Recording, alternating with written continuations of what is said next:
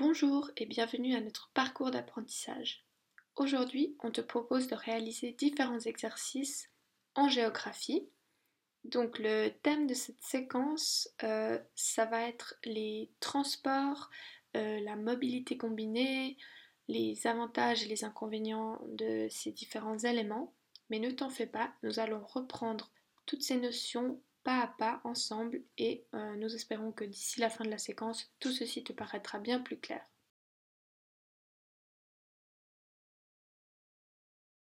Alors, avant de commencer les exercices que nous avons prévus pour toi, j'aimerais euh, qu'on regarde ensemble les objectifs d'apprentissage.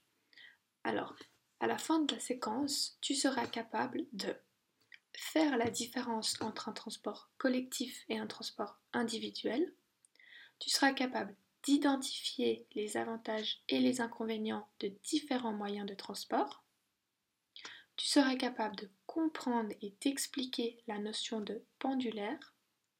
Tu seras aussi capable de comprendre et d'expliquer la notion de mobilité combinée. Puis tu seras capable d'identifier les avantages et les inconvénients de la mobilité combinée. Et enfin, tu seras capable de comprendre que le choix d'utiliser tel ou tel moyen de transport dépend de différents critères. Alors, maintenant que le contexte est posé, tu vas pouvoir commencer les deux premiers exercices. Donc, à toi de jouer. Bonne chance